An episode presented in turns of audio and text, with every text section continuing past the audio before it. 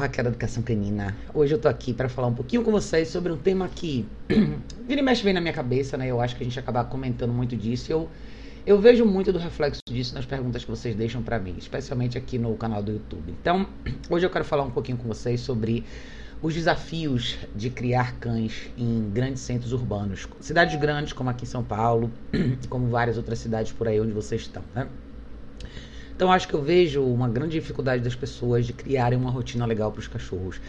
E eu acho que quando a gente separa essa visão, né, a visão do, do proprietário, da família, uma família normal que tem cachorro versus um profissional da área, você começa a enxergar algumas diferenças e às vezes algumas coisas ficam difíceis. Esse diálogo acaba ficando um pouquinho difícil dos dois lados, justamente porque a gente entra na discussão de estilo de vida, né? Que, que acontece na questão do estilo de vida? A gente fala bastante, vocês devem escutar esse termo bastante, né? Ter cachorro é estilo de vida, treinar cachorro é estilo de vida, treinamento é estilo de vida. Tudo isso é real, mas como que isso se traduz e por que que na realidade muita gente tem tanta dificuldade? Mesmo quando as pessoas às vezes chamam um profissional, mesmo muitas vezes quando as pessoas contratam um profissional que passa um tempo com o cachorro, ou seja, o cachorro passa por um treinamento mais intensivo, enfim. Por que que às vezes é tão difícil por que, que às vezes um cachorro reverte, né? Aonde é que entra a questão do estilo de vida e aonde é que entra a dificuldade que os cachorros em centros, grandes centros urbanos têm. Se a gente for parar para pensar, eu estava escutando hoje de novo uma entrevista bem legal que o Tyler Muto fez com um, uma, um rapaz super legal chamado Bill Church. Ele tem um canal no YouTube. Eu vou deixar o link aqui para vocês verem. Eu já postei isso no meu site uma vez, mas eu vou deixar o link aqui. Quem quiser revisitar essa entrevista, que é bem legal. uma entrevista em inglês. Quem entende inglês vai vai absorver muita coisa bacana, mas enfim. Qual que é o lance aqui?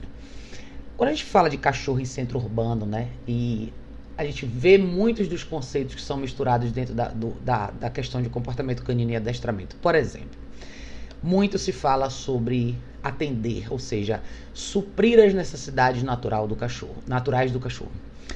Quem sabe exatamente o que é isso, né? Se você for avaliar por raças específicas, se você for definir para que, que cada um desses cachorros foi criado. E até se você pegar os cães de, de, raças não definidas e você pensar neles como espécie, predadores, o que esses animais fariam normalmente na natureza, muito pouco, quase nada, é, se materializa na vida doméstica urbana, principalmente em grandes centros. Né? A gente tem muito pouco acesso à natureza, a gente tem muito pouca possibilidade de dar liberdade para o cachorro praticar coisas que ele faria normalmente na natureza. Os cachorros domésticos vivem vieram mais para dentro de casa, ao mesmo tempo que eles têm mais cuidado e mais atenção, atenção, vamos dizer assim, de, de uma certa forma da nossa parte, eles acabaram ficando cada vez mais distantes do que seria do que seriam eles como espécie na realidade, né? Então, a real é que falta muito, sempre vai faltar muito para um cachorro, né, doméstico. E o cachorro doméstico normalmente tem uma vida restrita, porque as pessoas trabalham. E aí eu vou, eu vou entrar no ponto justamente onde eu acho que o diálogo não fica muito fácil, né? O diálogo fica um pouco mais complicado entre os profissionais da área e as famílias que têm cachorro. Pra gente, só para esclarecer para vocês, tá? Quando as famílias procuram ajuda, é natural você lidar com pessoas que não têm experiência. É super natural. Todo mundo já foi dono de cachorro pela primeira vez. Eu já fui, todos os treinadores e, e, profissionais da área já foram. Todo mundo teve uma série de dúvidas na primeira fase da vida com seu primeiro cachorro. E é natural você buscar ajuda. Quando você vê um, um contexto um, do dia a dia, da dinâmica diária, e você vê as diferenças entre alguém que trabalha com isso há bastante tempo e alguém que simplesmente quer viver com cachorro, você cai justamente nessa primeira avenida do estilo de vida. Então, o estilo de vida de uma família normal é as pessoas trabalham. Então, normalmente, seja, sejam duas pessoas em casa, uma pessoa em casa, duas pessoas, crianças, idosos, enfim. Normalmente, os adultos da casa estão fora de casa trabalhando. Se existem crianças pequenas, ou dependendo da idade, elas estão na escola. Então, a expectativa de cara para o cachorro é que o cachorro tenha uma vida onde ele vai passar bastante tempo dentro de casa, sem muito o que fazer. Quando a gente fala da visão do profissional, nós profissionais fazemos isso todos os dias, dependendo da categoria. Então, por exemplo, eu atendo as pessoas em casa, mas eu já tive hotel e creche para cães. A dinâmica é completamente diferente. Quando você tem o dia inteiro, o seu trabalho é cuidar, trabalhar com o cachorro todos os dias, fica muito mais fácil a gente pensar nas possibilidades, a gente pensar nos tipos de treino que a gente vai fazer todos os dias, na, nas práticas que a gente vai colocar dentro da rotina do cachorro, o que, que a gente vai ensinar, as etapas e assim vai, porque esse é o nosso trabalho, esse é o nosso estilo de vida. Ao mesmo tempo, a família tem um outro pensamento. Por quê? Porque as prioridades são outras. Existe trabalho, contas para pagar, responsabilidade, filhos, pais, avós, enfim. Então, o cachorro acaba ficando nesse meio do caminho, tá? E foi legal ter visto essa entrevista hoje de novo, porque eles estavam falando justamente sobre essa questão do, da escolha do cachorro correto, né?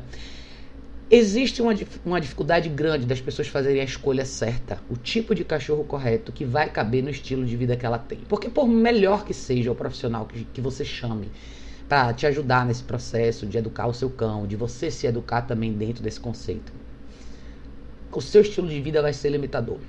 Como de todo mundo é limitador, tá? Então, mesmo pra gente, mesmo pra nós que somos profissionais da área, e é uma coisa muito interessante, até eu já conversei com alguns profissionais sobre isso. Muitos profissionais da área têm uma performance muito boa com os clientes, mas muito falta para os cachorros deles. Não estou dizendo que é todo mundo, tá, gente? Exige muito compromisso da sua parte ou da minha parte, da parte de qualquer um, e principalmente de nós que somos profissionais da área de dedicação igual com os seus clientes é, e também de, essa mesmo grau de dedicação com os cachorros que você tem. Então, é natural você ver alguns profissionais da área que não tem mais cachorro ou alguns profissionais da área que tem cachorro e às vezes não tem tanto tempo assim para se dedicar para aquele seu cachorro, porque a maioria do tempo está sendo dedicado ao trabalho, que é treinar os outros cachorros e as outras famílias. Então, na realidade, todos nós estamos no mesmo barco. E é aí que eu quero chegar, tá? Eu sei que às vezes o nosso diálogo como profissionais é um diálogo onde a gente coloca mais responsabilidade para vocês, porque esse é o nosso papel, essa é a realidade. Mas a escolha do cachorro, o tipo de rotina que você vai ter, tudo vai depender do estilo de vida que você tem. E hoje, inclusive, eu postei no Instagram do Indog falando sobre essa questão da escolha do cachorro, né? Então, às vezes tem alguns cachorros que a gente se atrai, a gente acha eles maravilhosos, eles são aqueles animais que a gente gostaria de ter. Mas a gente tem que pensar muito bem quem são os cachorros que a gente está trazendo para a vida da gente. Esse é um compromisso de muito tempo, de no mínimo uma década se tudo der certo, e muitas vezes até bem mais do que isso. E a gente tem que pensar nos imprevistos, nos altos e baixos da vida e até onde a gente consegue acomodar. Eu sempre falei, até pro pessoal que trabalha nessa área também, eu sempre falo, quem trabalha em cidades menores, eu acho que tem até bem mais possibilidade de diversificar os treinos e a rotina dos cães versus quem trabalha em cidade grande, como eu trabalho. Uma cidade de metrópole, é, você tem muito pouca opção para o seu cachorro. Ah, Raquel, tem bastante lugar pet friendly. Não é isso que eu quero dizer, tá? Eu tô falando da gente chegar um pouco mais perto do que o que seria mais natural para os cachorros. Aí você pode falar, ah, Raquel, mas São Paulo é uma cidade que tem bastante creche e tal.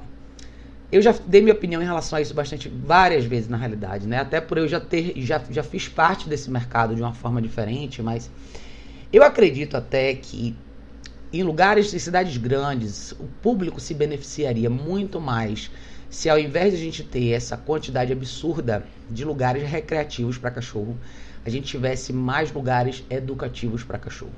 E o nome pode ser o que vocês quiserem, tá? Mas se a gente pensar no formato de treinamento e ajuste desses cães para uma vida doméstica urbana, a gente teria um resultado muito melhor e teria pessoas mais bem instruídas em relação a isso. Então não é só a escolha do cachorro, né? É claro que a gente pode ter alguma predisposição de raça específica, mas a escolha sempre vai ser do indivíduo.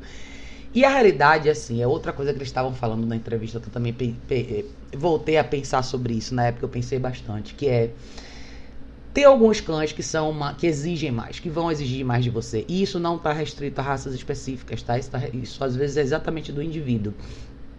Mas se você se compromete com um cachorro mais intenso, um cachorro que tem mais energia, um cachorro que tem mais disposição, isso não vai diminuir nos primeiros seis meses, nem no primeiro ano, nem nos primeiros três anos. Eu conheço cães que foram intensos e superativos até 10 anos. E muitas vezes esses cães são muito difíceis de, de acomodar num estilo de vida onde as pessoas são super ocupadas. Porque as pessoas, seja porque as pessoas trabalham bastante, porque tem altos e baixos na vida, os compromissos exigem mais ausência da pessoa. Então isso é uma coisa que a gente tem que ponderar, né? Na realidade, seria mais fácil se a gente fizesse uma escolha mais racional e menos emocional na hora de, sab de saber quem é esse cachorro que a gente está trazendo para nossa vida, para que ele realmente possa se adaptar bem muitas vezes num estilo de vida muito mais passivo do que ele gostaria de ter. E quanto menos, quanto mais restrita a vida, o estilo de vida do cachorro for, mais treinamento esse cachorro vai ter que ter. O que, que eu quero dizer com isso? Se você pensar num cachorro que tem uma vida mais próxima do natural, ou seja, pessoas que moram talvez em áreas mais abertas, que tem mais espaço, onde de repente moram em cidades onde tem mais área verde, onde você pode levar o seu cachorro, caminhar mais, explorar mais, em horários diferentes, em situações diferentes, com mais segurança. Quando os cachorros têm essa parte, né, essa, essa, essa necessidade mais próxima do natural, mais suprida, eles provavelmente são cães que não vão precisar de tanto treinamento, tá? E eu não estou dizendo que, que as pessoas não precisam treinar seus cães. Prestem atenção na linha de raciocínio que eu quero chegar.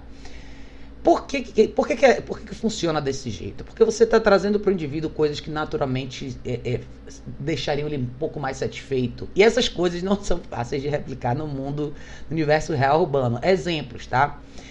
Tem coisas. Eu já eu falo bastante sobre isso nos artigos que eu escrevo no blog, tanto do Indog quanto no, na, no site de Educação Canina. Mas se a gente falar que cães adoram cavar buracos, eles adoram procurar coisas, comer coisas que eles acham no meio da rua, morder galho de árvore, enfim, investigar lugares, estar em lugares diferentes, experimentar coisas diferentes. Então, muito do que a gente, do que é realmente natural para os cachorros, está longe de ser apenas um grupo, sei lá, um grupo de creche, por exemplo, entendeu? Uma creche de 180, 200 metros quadrados, onde o cachorro fica com aquele grupo todo dia. Isso está longe, na realidade, de ser o que normalmente os cachorros precisam. Então, às vezes eu acho que cães que moram em cidades menores, como eu falei, com mais área verde, com mais opções para explorar, são cachorros que acabam naturalmente se adaptando melhor no contexto do estilo de vida daquela família, porque o, o, ritmo da cidade menor é diferente, as pessoas têm talvez um ritmo de trabalho diferente, talvez as pessoas tenham mais tempo livre, tenham mais acesso a, a áreas diferentes, é, em distâncias caminháveis, por exemplo, entendeu? Todas essas coisas não existem necessariamente no universo real urbano de metrópole que a gente vive aqui. Então você tem que pensar exatamente como que você replica isso. Como, que na verdade você não vai replicar exatamente igual, mas como que você atende aquele cachorro? O que, que você faz para conseguir viver bem com o cachorro, né? Então, quanto menos natural a vida do cão for, mais treinamento ele vai precisar. Então, hoje eu vejo, assim, a maioria dos clientes que eu atendo são pessoas que trabalham ao longo do dia, e muitos desses cachorros passam bastante tempo dentro de casa. Então, a, a, normalmente os cachorros que fazem muito exercício fazem talvez duas horas de exercício ou três por dia. Se você pensar, tem mais 21 horas do dia. Essas outras 21 horas, normalmente o cachorro está dentro de casa. Dentro de um apartamento, normalmente, entendeu? Então você pode pensar assim, cara, isso não é justo. Mas é a realidade. Justo ou não, é o que a gente, nós, como homens, espécie, criamos. Então é muito importante a gente perceber as diferenças e saber como desafiar esses cães no lado mental e trabalhar muito tolerância, por isso que eu bato bastante nessa tecla com vocês. E claro que se você tem um cachorro mais intenso, o desafio que você vai ter para trabalhar e transformar e trazer esse cachorro para esse estado mais passivo, constante, por mais longas horas do dia, esse seu desafio vai ser maior. Versus você fazer uma escolha por um cachorro que é naturalmente mais tranquilo, que naturalmente exige menos de você, vai ser uma adaptação bem mais fácil. Como fazer essa escolha? É só você. Às vezes é legal você chamarem um profissional para escolher o cachorro, tá? Eu sei que muita gente acaba tomando essa decisão pela emoção. Tipo, ah, passei numa feirinha. Já atendi várias pessoas assim. Ah, Raquel, passei numa feirinha, vi ele numa feirinha de domingo, acabei pegando porque eu achei ele uma graça. Acontece com todo mundo, tem momentos, todo mundo tem momentos de impulsividade, mas muitas pessoas que fazem escolhas assim têm grandes surpresas lá na frente, tá? Porque às vezes esses cachorros que estão na feirinha ali, estão meio assustados naquela situação, não é exatamente o melhor momento para você avaliar o comportamento do cachorro. E alguns dias depois, uma vez que ele fica à vontade na sua casa, ele começa a mostrar quem ele realmente é.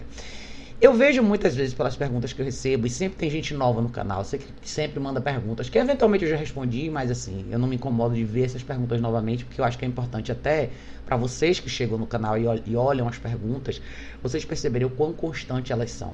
E são coisas simples, como, como acomodar o filhote nas primeiras semanas, a questão das mordidas do filhote, a questão de cães que latem muito quando, quando o dono se ausenta, enfim a gente está falando de esferas básicas, de coisas simples. Então, às vezes, se você avaliar, eu sempre, quando respondo essas perguntas, eu sempre volto e falo: eu quero saber mais sobre vocês, sobre o seu estilo de vida, como é a sua casa, quantas pessoas tem, porque tudo isso conta, tudo isso é o que realmente compõe o famoso estilo de vida, tá?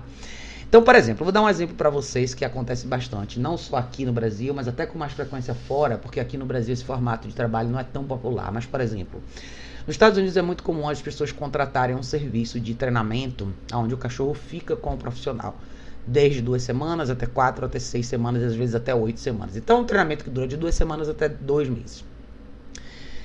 Esses treinadores trazem os cães para casa deles. Então, é um formato bem melhor, bem mais elaborado do que a gente normalmente vê aqui no Brasil, pelo menos documentado.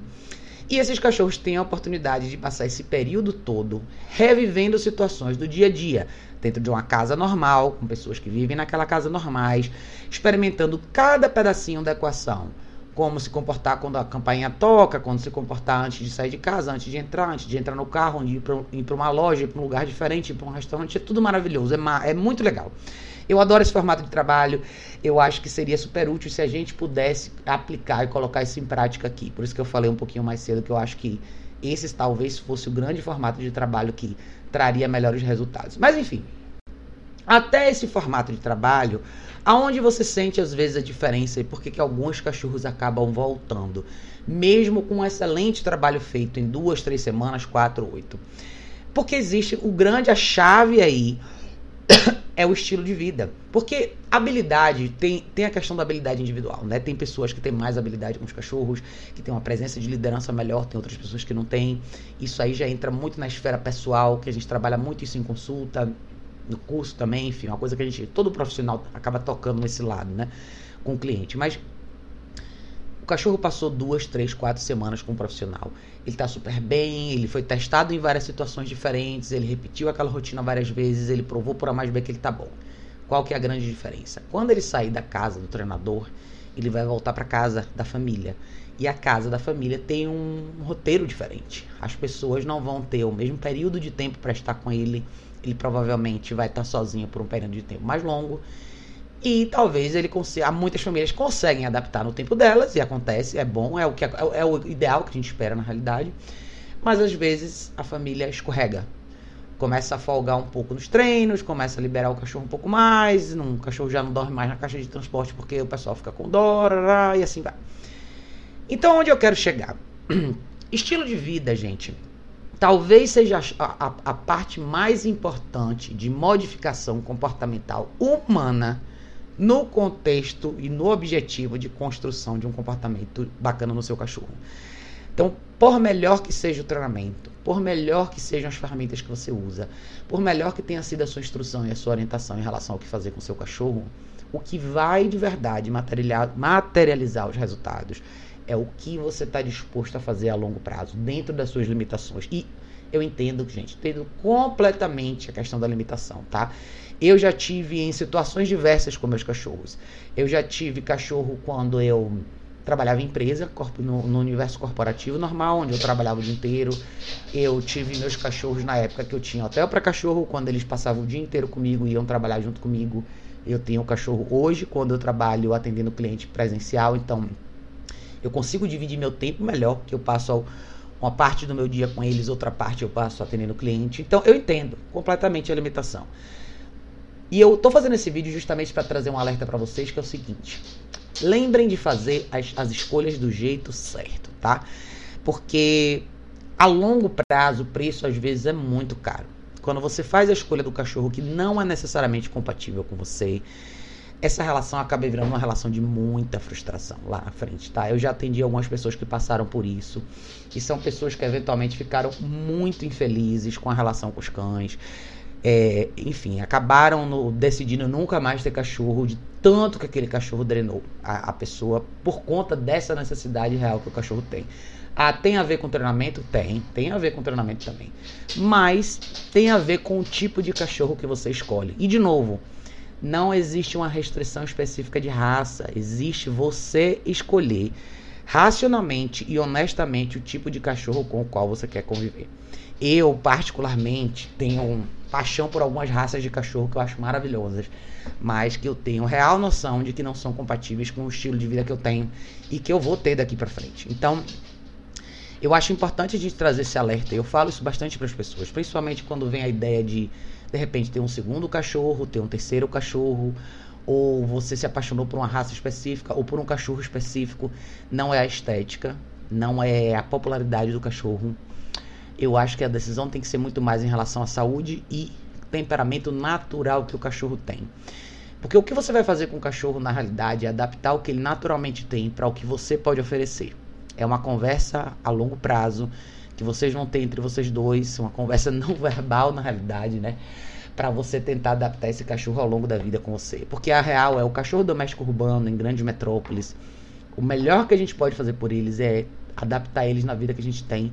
E as opções não vão ser nada naturais. Vão, vai ser muito relacionado a caminhar no seu bairro, de repente caminhar numa área verde de um parque mais próximo, ou o cachorro poder te acompanhar num restaurante, numa loja, num evento. Essa é a vida do cachorro de doméstico urbano em grande metrópole, tá? Então não tem muito mais do que isso não, tá? É, é, a gente tem muita restrição. Então exige, o cachorro precisa ter muita tolerância para estar em lugares que tem mais movimento, para tolerar certo tipo de som, barulhos, é, enfim, pessoas falando, gente, mais gente no contexto, lugares que são bem limitados a nível de natureza, gramado, árvore e tal. Então quem são esses cachorros que a gente está trazendo para viver com a gente? Vamos fazer essa reflexão que é muito importante, tá, gente? Para quem mora em cidades menores, para vocês que moram em cidades menores, que tem mais acesso a essas áreas e tem mais tempo também, talvez vocês tenham um leque de opção um pouquinho maior. Mas mais uma vez, tá? Mesmo para pessoas que estão em situações como essa, vejam de novo o estilo de vida de vocês, tá?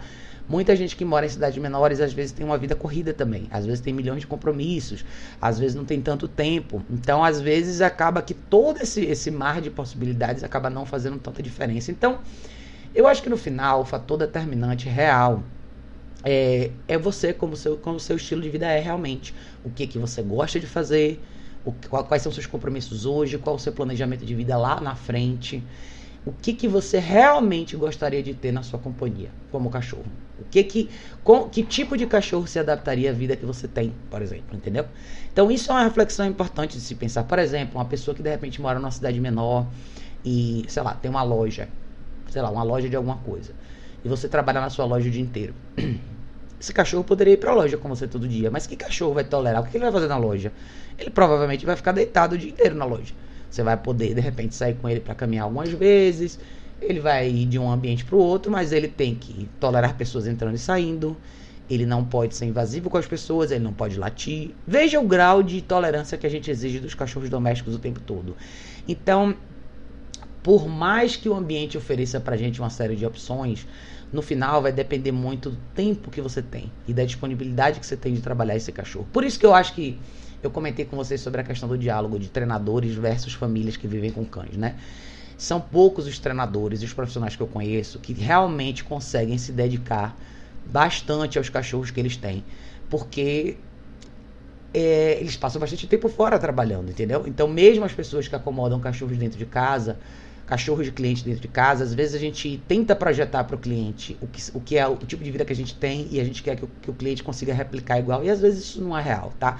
Principalmente aqui no Brasil, as pessoas têm um roteiro de trabalho bem puxado, tem muita gente que sai de casa muito cedo, 5 e meia, 6 da manhã, às vezes a pessoa só chega em casa 9 horas da noite. É complicado às vezes a gente exigir que essas pessoas tenham o mesmo grau de dedicação que a gente. E é lógico, eu concordo que eu acho que, de novo, essa reflexão que eu estou fazendo aqui é justamente para a gente pensar no início, na prevenção, né? na questão da escolha. E quando. Desculpa, gente. Quando as pessoas têm vidas muito corridas, eu acho que é importante considerar que talvez não seja um bom momento de ter um cachorro, tá? Eu sei que muita gente já atravessou essa fronteira e já tem o um cachorro aí. Então, aí são momentos onde a gente tem que pensar em ter ajuda, de repente profissionais que possam vir ajudar e auxiliar, encaminhadas e assim vai. Mas assim, pensar em adaptar o cachorro na sua vida, tá? Eu acho que é importante falar sobre isso, né? Porque eu acho que muita gente às vezes pensa que as sugestões que eu dou nos meus vídeos são muito restritas, né? Eu, eu peço muita tolerância, eu peço muito controle dos cachorros, mas essa é a realidade. Essa é a realidade de, uma, de um cachorro numa metrópole grande, numa cidade grande, num centro urbano grande, né? Não tem muito para onde correr. Não dá pra gente imaginar que a gente vai dar milhões de oportunidades para o cachorro correr solto, livre, num pasto enorme com muito gramado e ter todos os dias quatro horas de atividades. Não vai acontecer, tá? Não vai. Então a gente tem que ser bem. Eu sou bem realista em relação a isso. E eu gosto de dar sugestões nesse mesmo patamar para todo mundo que me assiste aqui. Então, eu acho que a reflexão, o resumo final é o seguinte: entre profissionais da área e famílias, vamos tentar aproximar mais e não projetar um no outro, tá? Tanto do lado da família para o profissional como do profissional para a família. Vamos achar um meio termo e encontrar uma forma de adaptar os cachorros que já estão com você no estilo de vida que você pode proporcionar. Não é a gente sacrificar demais o ser humano, mas também não é sacrificar demais o cachorro. É a gente encontrar um ponto em comum. E para todos vocês que estão numa etapa, de repente, de numa etapa inicial com os cachorros, ou estão pensando em ter cachorros, pensem direitinho sobre isso, tá? É uma escolha determinante. O temperamento natural do cachorro é talvez a coisa mais importante que você pode escolher. Quanto mais tranquilo, mais tolerante, mais calmo, mais confiante ele for pequeno, mais fácil vai ser para você adaptar esse cachorro ao longo da sua vida, tá? Pensem direitinho sobre isso, eu acho importante a gente abrir esse diálogo, né? E se vocês puderem, deixe aqui nos comentários como foi a escolha do cão de vocês. Por que, que vocês decidiram ter cachorro e o que fez vocês escolherem os cachorros que estão hoje aí com vocês, tá? Tô super curiosa para ver a resposta de vocês. Deixe aqui nos comentários se tiverem dúvida, questionamento, sugestões. É sempre um prazer ouvir de todo mundo, tá bom, pessoal? Beijo enorme. A gente se vê em breve no próximo vídeo.